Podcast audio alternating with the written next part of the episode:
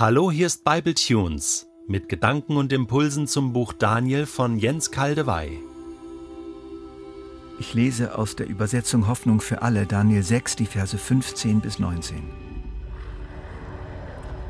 Als der König das hörte, war er bestürzt. Den ganzen Tag dachte er darüber nach, wie er Daniel retten könnte, aber bis zum Sonnenuntergang hat er immer noch keine Lösung gefunden.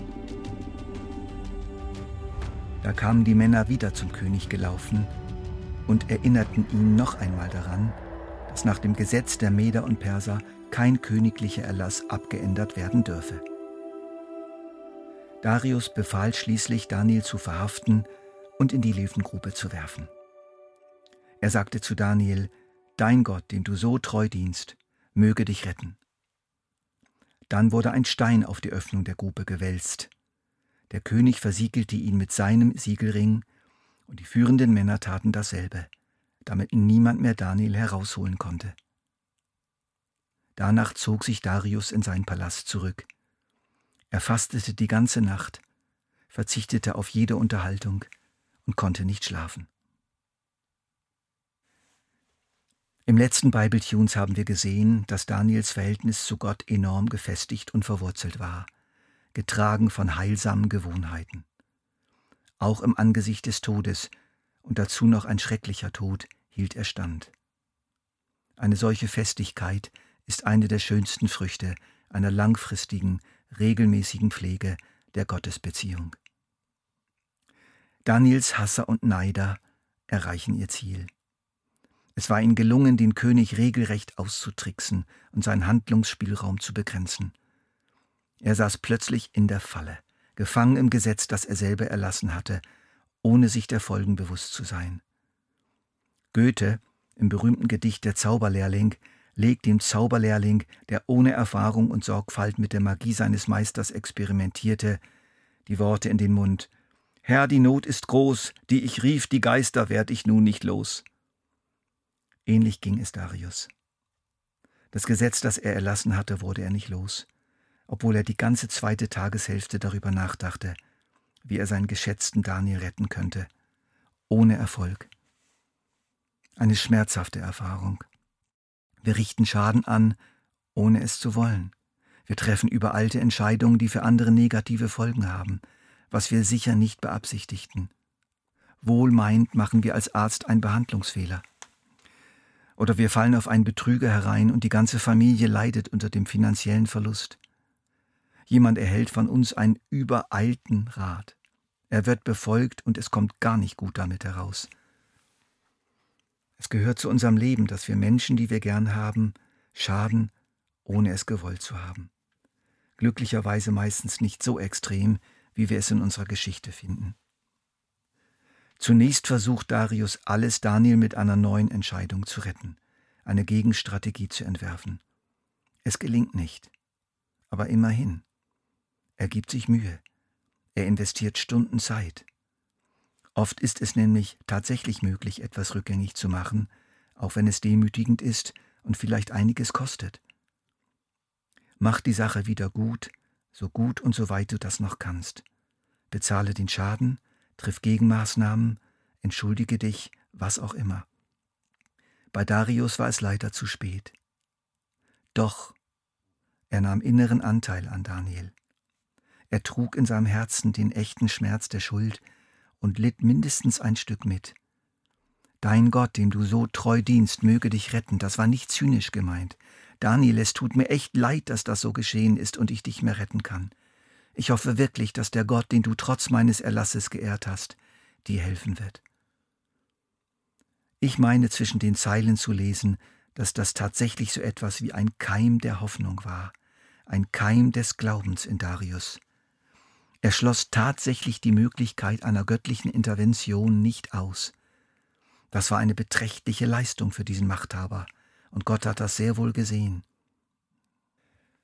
Wenn wir Schaden angerichtet haben, der nicht rückgängig zu machen ist, sollten wir uns vor Gott demütigen und unsere Hoffnung auf Gott setzen, dass er den Schaden wieder gut machen wird.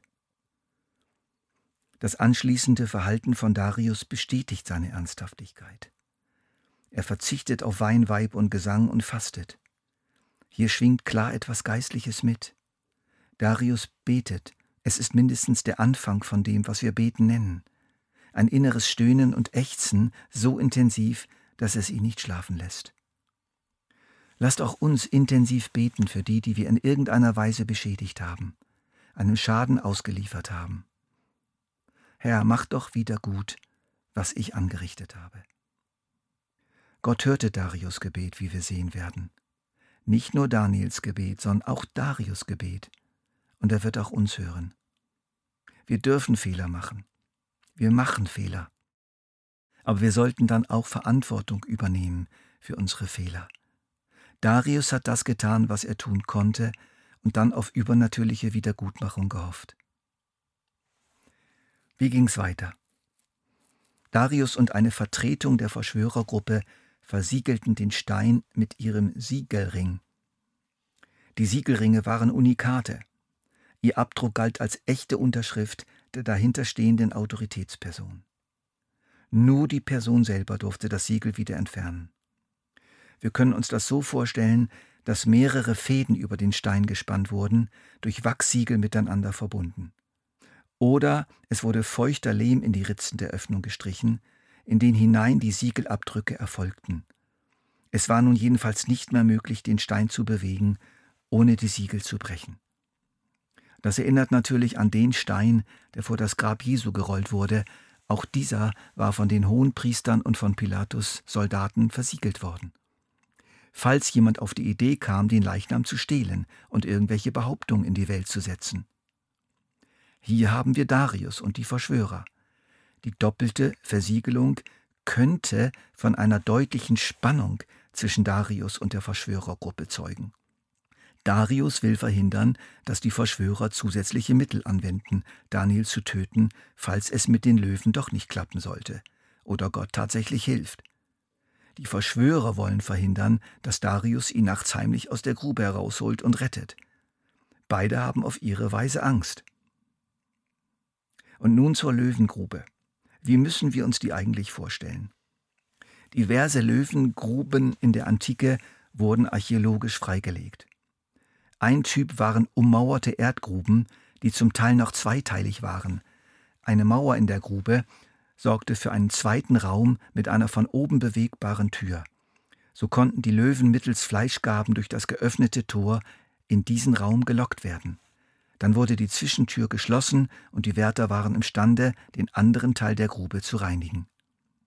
In der Außenmauer befand sich ein verschließbarer Zugang mit einem schrägen Gang zur ebenen Erde, durch den sowohl die Löwen als auch die Wärter hindurchgelangen konnten. Dieser Zugang wurde versiegelt. Nach oben war die Grube mehr oder weniger offen und konnte eingesehen werden, ähnlich wie beim Feuerofen in Kapitel 3. Also eine Höhle, eine Löwenhöhle, das ist sehr unwahrscheinlich, denn ohne genügend Licht und Sauerstoff wären die Löwen schnell krank geworden und gestorben.